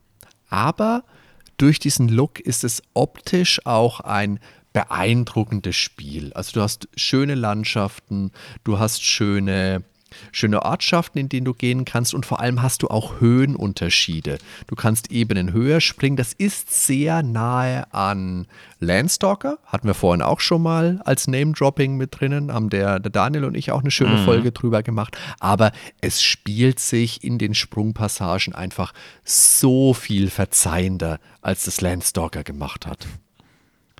Du hast übrigens eben vergessen, Ultima 8 Pagan zu erwähnen. Das ist auch so ein Kandidat mit ganz schrecklichen ISO. Ultima 8, das ist doch nie erschienen. Nach Ultima 7 kam leider nichts mehr. Leider. So. Ich nichts hatte sehr mehr. viel Spaß mit 9. Also nichts. es sieht heute gruselig aus, aber ich habe es nie durchgespielt, aber es kam ja nach Ocarina of Time, glaube ich, irgendwann und ich habe damit Spaß gehabt. Tatsächlich. Auch wenn es mega verbuggt war und ganz schrecklich aussieht heute. Die Musik ist toll. Die Musik, so, ja. Das ist die Überleitung. Ach, guck wow, mal. Wow, Benjamin. Ja, war das geschickt gemacht, ne? Das Weil war. Wir ja eh noch über die Musik wir, müssen wir hervorheben. ja, ja, ja. Und zwar, die Musik wurde von einer Komponistin geschrieben. Das ist Yoko Shimomura. Die hatten wir in unserer Folge zu Street Fighter 2 ja schon erwähnt und auch zu Gargoyles Quest. Und haben es geteasert schon. Die Mario RPG-Folge. Benjamin, huh. Ja, stimmt. Das und weißt du gar nicht mehr, oder? So wie du guckst. Doch, doch, doch, doch. ich mach gleich die Kamera aus. War eben lange vorher bei Capcom und ist dann rüber geswitcht zu Square. Und sie hat mal gesagt, ihre erste Begegnung mit Videospielen, das wäre Super Mario Bros. gewesen. Und da passt es dann natürlich auch. Und sie würde die Musik lieben. Also ist sie auch ein Fan von Koji Kondo, also. Wer nicht? Außer Daniel. Ja, nee, der hat die eh lassen. Ähm, Auf jeden Fall hat ihr die Arbeit an Mario RPG eben die Möglichkeit gegeben, das Ganze musikalisch zu untermalen, wie Mario durch die Städte streift, ein Schwätzchen hält, wie er schläft. Und daran hatte sie sehr viel Spaß und das merkt man eben auch an der Musik. Also die Musik ist eigentlich wirklich happy, größtenteils. Ja. In den Dungeons ja. wird es mal ein bisschen düsterer oder auch wenn das klassische Underground-Theme aufgegriffen wird. Also sie greift auch immer wieder die Originalmusik halt auf und ergänzt die aber auch durch eigene Melodien. Ja, das ist eigentlich äh, oftmals eine, wirklich eine gute Laune Musik und geht aber auch sehr ins Ohr. Kann dann natürlich auch manchmal schon den Hang haben, wenn man zu lange hört, dass es dann schon so ein bisschen dudelig und nervig wird, weil sich das wirklich einbrennt. Aber äh, ist wirklich eine schöne Musik, kann man nicht anders sagen. Und eigentlich ist auch immer für Abwechslung gesorgt, also so, dass dann keine Langeweile aufkommt, außer wie vielleicht beim Hauptkampflied. Also das kann man irgendwann nicht mehr hören, aber das, bei welchen JRPG ist das nicht so. Und neben der Musik von Koji Kondo, die sie eben auch mit eingebunden hat, sind sogar Tracks von Nobuo Uematsu mit bei. Und zwar von Final Fantasy IV, weil da gibt es noch ein nettes Easter Egg, aber das werden wir gleich nochmal erläutern. Was man aber sagen kann, die Musik kommt halt nicht an den Kultfaktor von Mario World zum Beispiel ran. Und auch nicht an Uematsus Musik, aber sie ist trotzdem hochklassig und sie hat ihre Fans. Und wie gesagt, gerade mit dem Lied zum Wald hat sie sich ein Denkmal gesetzt, denke ich mal. So, jetzt äh, wollen wir aber noch ein bisschen über Besonderheiten sprechen. Du hast schon mal Easter Eggs gerade ein bisschen angeteasert, das sagen wir jetzt auch gleich nochmal. Und wir haben eingangs schon gesagt, dass das damals ja nur in Japan und den USA erschienen ist. Und in Europa war das wirklich schwierig, wenn man das spielen wollte. Das, da kommen wir auch gleich nochmal dazu, wenn wir die zeitgenössischen Rezensionen heranziehen, weil du hast wirklich eine nicht umgebaute, ganz wichtig, japanische oder US-Konsole gebraucht dafür. Wenn du einen Adapter auf einer PAL-Konsole verwendet hast, dann gab es Probleme. Im besten Fall lief es und ist dann vielleicht irgendwo abgestürzt. Die meisten haben halt überhaupt nicht funktioniert. Und nach Europa ist es damals nicht gekommen. Der offizielle Grund war, man hätte Anpassungen für PAL-TV-Geräte gebraucht und natürlich die aufwendige Übersetzung eines Rollenspiels. Plus natürlich der zusätzlich benötigte SA1-Chip, hätte es auch wieder teurer gemacht. Aber natürlich hat Square damals auch schon für Sonys PlayStation entwickelt und der Bruch zwischen Nintendo und Sony der war auch einfach schon vorhanden. Wir wissen ja, andere tolle Rollenspiele sind nie nach Europa gekommen. Chrono Trigger damals, Final Fantasy VI. Mit dem Claude Moaz haben wir ja auch schon ein paar Mal gesprochen. Der hat ja damals gesagt, er hat im Privaten schon angefangen gehabt, Final Fantasy VI zu übersetzen, weil er sich sicher war, es würde kommen. Ist abgesagt worden, dass Mario RPG nicht gekommen ist, hat er hat die Welt nicht mehr verstanden, was da los war, aber es ist nicht gekommen und es ist sehr schade, weil es sich dort, wo es erschienen ist, sehr gut verkauft hat. 1996 war es auf dem dritten Platz der bestverkauften Spiele in Japan und auf Platz 6 in den USA. Es gibt kein direktes Sequel von Super Mario RPG, aber natürlich haben wir vorhin auch schon gesagt, es hat weitere Titel beeinflusst, vor allem das nächste Mario-Rollenspiel Paper Mario für das N64 und das war ursprünglich wohl mal als Super Mario RPG 2 für das 64DD angekündigt. Über das 64DD haben wir ja auch schon in unserer Folge 82 über das N64 gesprochen. Huiuiui, das muss eine tolle Folge sein, Ben. Die würde ich an deiner Stelle gleich nochmal hören. Naja, also der Name musste dann geändert werden, weil Square eben auch Rechte daran hatte. Und inzwischen waren die ja raus. Die Entwicklung für Paper Mario hat dann bekanntermaßen Intelligent Systems übernommen. Und dann gibt es in dem Spiel halt auch Cameos, das ist das, was du jetzt anges äh, angesprochen hast, weil warum ist da Final Fantasy Musik drin? Weil es in diesem Spiel eben einen Final Fantasy-artigen Boss gibt, nämlich den Kulex oder Kulex, wie man ihn aussprechen möchte. Und der ist sehr an den Final Fantasy Bossgegnern angelehnt, so von der Optik her. Hat Flügeln und Flügel und schaut wie ein Dämon ein bisschen aus. Hat auch vier Kristalle vor sich. Interessanterweise fehlt der angeblich auf der Virtual Console Version. Kann ich nicht bestätigen. Kann auch sein, dass es wieder so ein Rechtding ist. Habe ich nur gelesen.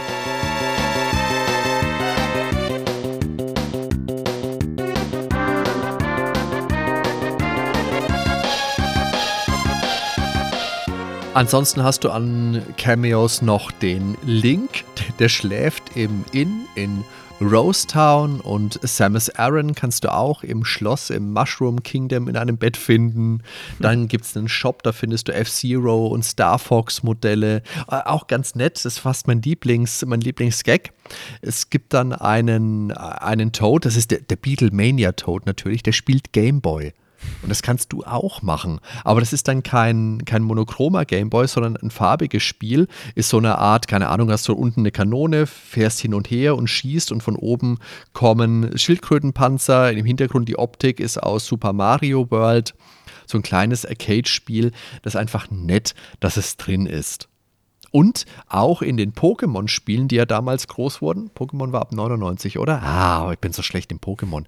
Da standen ja auch immer Nintendo-Konsolen rum, ganz am Anfang im Zimmer von dem Jungen oder von dem mhm. Mädchen, wenn du angefangen hast zu spielen. Und trotz dieser ganzen Cameos, weißt du, wer fehlt? It's me, Luigi. Whoa. Ja, natürlich, ja, genau so. Und das Einzige, was du hast, du hast vorhin gesagt, die Star Road da werden Wünsche zu Sternen und können in Erfüllung gehen. Und es gibt einen kleinen Stern. Da gehst du hin und da sagt er, ich wäre gerne so ein, keine Ahnung, erfolgreicher Klempnerheld oder was wie mein Bruder. Das ist alles, was du von Luigi findest. Außer du schaust in die Anleitung, was man, wenn man den Podcast verfolgt hat, äh, weiß, was ich nicht gemacht habe, äh, außer da jetzt. Da ist Luigi drin und erklärt ein bisschen was.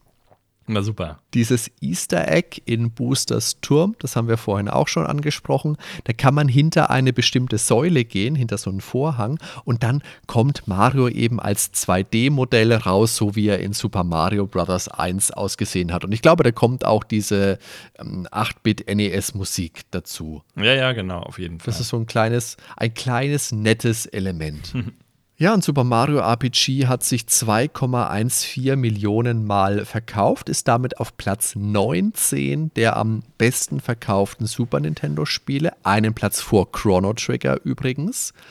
Beide niemals nach Europa gekommen. Man kann nur mutmaßen, was gewesen wäre, wenn das anders gewesen wäre. Also es hätte mehr sein können und ich bin mir sicher, es hätte sich auch bei uns gut verkauft, weil es eben... Ja, ist Mario, klar. Genau, weil es Mario ist, weil es einsteigerfreundlich ist, ein anderes Genre, klar, aber wer hätte es besser verkaufen können als Nintendos Finest? Das ist die Frage. Wollen wir mal gucken, wie das Spiel damals in den zeitgenössischen Rezensionen angenommen wurde, Ben?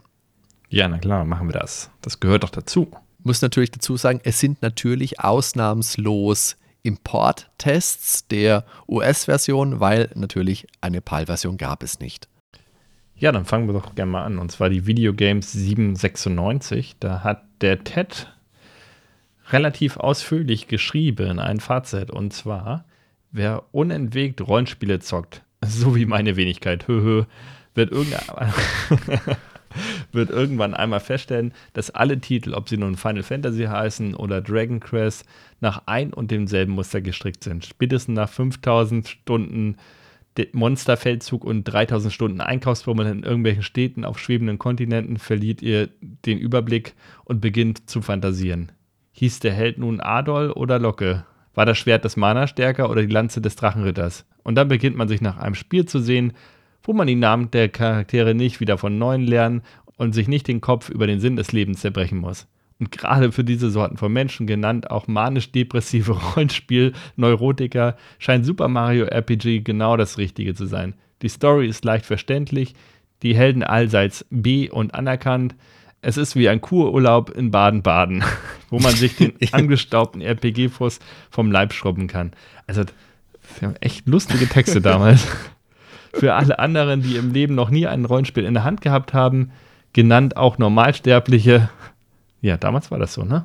Ja, wird der Einstieg genau. in dieses Genre erheblich erleichtert, getreu nach dem Motto, oh, Mario kenne ich, nehme ich. Durch die Grundstruktur des Spiels, die stark an Super Mario World angelehnt ist und einfach zu handhabende Steuerung, naja, einfach zu handhaben, schwierig zu meistern, auf die Minispiele bezogen. Die Jump'n'Run-Passagen vielleicht. Ansonsten ist es schon innovativ ja, und definitiv. geht gut von der Hand. Das meint er ja hier. Dürfte sogar ein Rhesusaffe auf Krückstocken keine merklichen Probleme beim Spielen haben. Dann weist er nochmal darauf hin, dass man das in Deutschland eben nicht spielen kann. Eine deutsche Version wird definitiv, äh, wird es nicht geben und ja, Das Modul kann eben nur auf Original-Hardware gezockt haben, werden, wie wir halt auch schon gesagt haben. Tja, so ist das Rollenspielleben, sagt er noch zum Schluss. Also Grafik 82, Musik nur 64. Aber das ist immer so. Bei alten Spielen ist die Musikwertung immer schlecht gefühlt. Uh. Also, oh, das ist ja Wann hart. haben wir denn mal in den 90er oder hohen 80er-Bereich? Also. Nee, nicht selbst immer. Ein Street Fighter, Mir fällt jetzt kein Gegenbeispiel Selbst ein Street Fighter würde wahrscheinlich irgendwie eine Wertung von 75 bekommen oder so. Wo man also 64 ist das schon. Es ist jedes Mal dasselbe Dilemma. Soundeffekte, okay, 63. Da haben wir, ich glaube, Street Fighter haben wir auch geschimpft, glaube ich. Bin nicht mehr ganz sicher, schon ein bisschen her, aber war auch. Spielspaß 85, also tolles Spiel.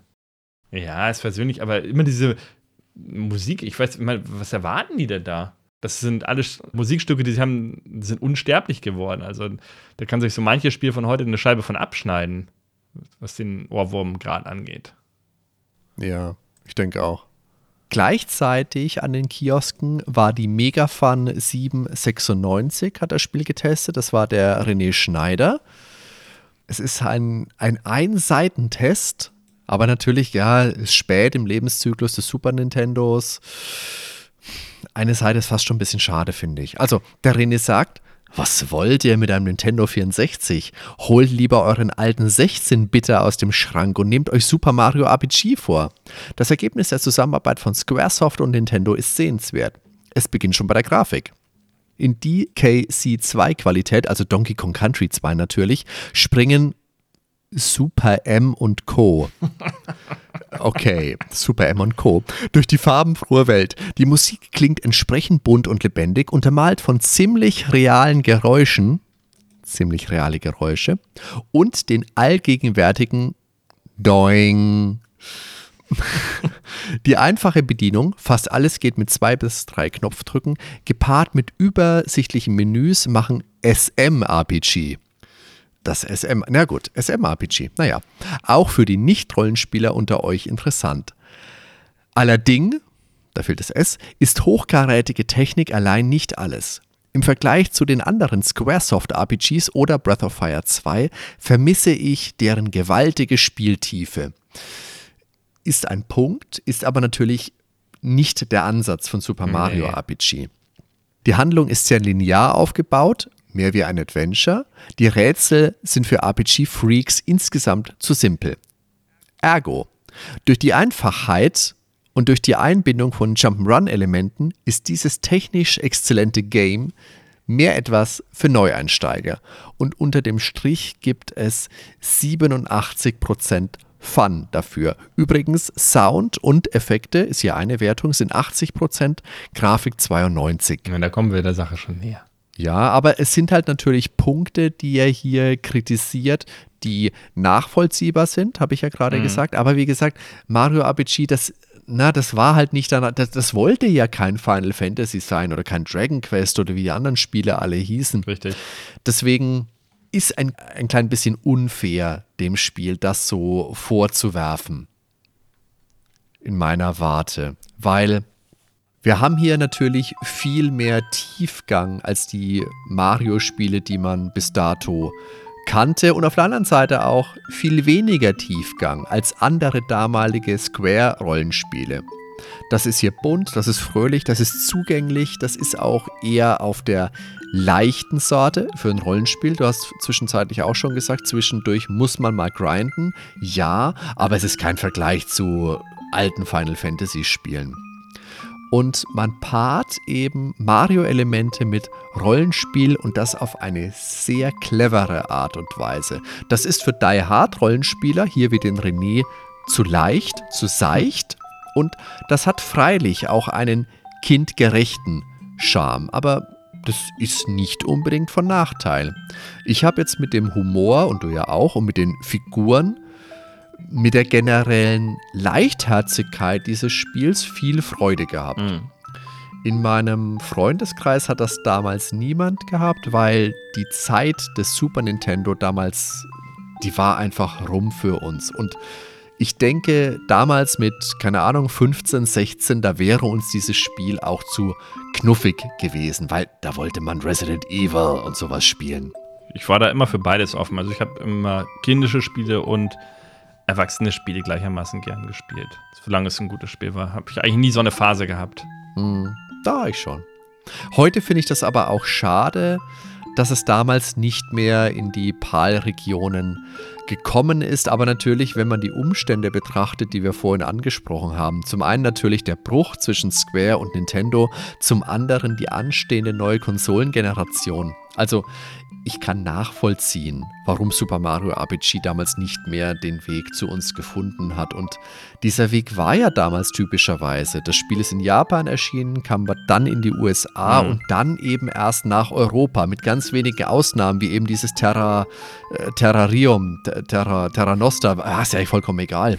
Super Mario RPG ist ein ganz tolles, ein ganz schönes Spiel. Das kommt in keinster Weise an Final Fantasy VI oder an Chrono Trigger heran, aber als Einsteigerrollenspiel macht es einen tollen Job. Und als Melange von Mario-Universum und JRPG sogar einen herausragenden. Wie gesagt, das spätere Paper Mario, das war nie so wirklich meins, da hat mich der Look gestört. Vollgekommen. die Optik, Folge oh. Gott. Oh nein. Oh. Hier die Optik, die sagt mir, die sagt mir einfach voll zu. Perfekt war es dann für mich mit der Mario und Luigi-Reihe da ab dem, ab dem Game Boy Advance. Aber die fühlt sich insgesamt wie eine sinnvolle Evolution unseres heutigen Themas an. Und das ist ein wichtiges Projekt, ein sehr gutes Spiel, auch wieder eines, das mir beim Spielen jetzt wieder sehr viel Spaß gemacht hat. Ich glaube, da sind wir uns einig. Also, du hast ja eigentlich schon alles gesagt und es ist einfach ein schönes Spiel. Ähm, es lebt vom Humor, kann ich nicht oft genug betonen. Es ist zugänglich. Also kann man durchaus, wenn man da heute irgendwie eine Möglichkeit hat, was auf einer Virtual-Konsole zu spielen, egal auf welchem System, sollte man dem Spiel definitiv eine Chance geben, wenn man was für JRPGs übrig hat. Wenn man natürlich mit diesem ganzen Genre überhaupt nichts anfangen kann, dann wird man mit dem Spiel wahrscheinlich auch nicht warm werden. Ja, na klar. Weil es hat halt einen gewissen Wiederholungsfaktor mit den Kämpfen. Aber dadurch, dass man die zum Beispiel beeinflussen kann, wenn man im richtigen Moment die richtige Taste drückt, das macht einfach noch ein bisschen mehr ähm, Spaß dann letztendlich. Und ja, lässt eigentlich nicht so schnell Langeweile aufkommen. Ich finde, die Nachfolger, die haben es dann alles noch in vielen Aspekten noch verbessert. Ich bin persönlich ein großer Fan von Paper Mario, aber auch die Mario und Luigi Superstar-Spiele, große Klasse. Und ja, die hätte es ohne dieses Spiel nicht gegeben. Also für mich ein Meilenstein, definitiv. Uns würde natürlich wie immer interessieren, liebe Zuhörer, liebe Zuhörerinnen, Habt ihr Erfahrung mit Super Mario RPG, mit den Nachfolgern? Wie ist euer Eindruck? Ist das eher was für euch? Also diese leichtherzigeren, diese etwas zugänglicheren Rollenspiele oder muss es doch eher Hardcore sein? Final Fantasy oder Dragon Quest oder sowas? Oder ist JRPG vielleicht gar nicht euer, eure Gangart, sondern ihr wollt lieber die westlichen Rollenspiele? Wir freuen uns da über Kommentare auf Facebook, auf Twitter, in unserem Nerdwelten Discord oder natürlich auf unserer wunderschönen Homepage www.nerdweltenpodcast.com. Dort findet ihr natürlich auch alle Links.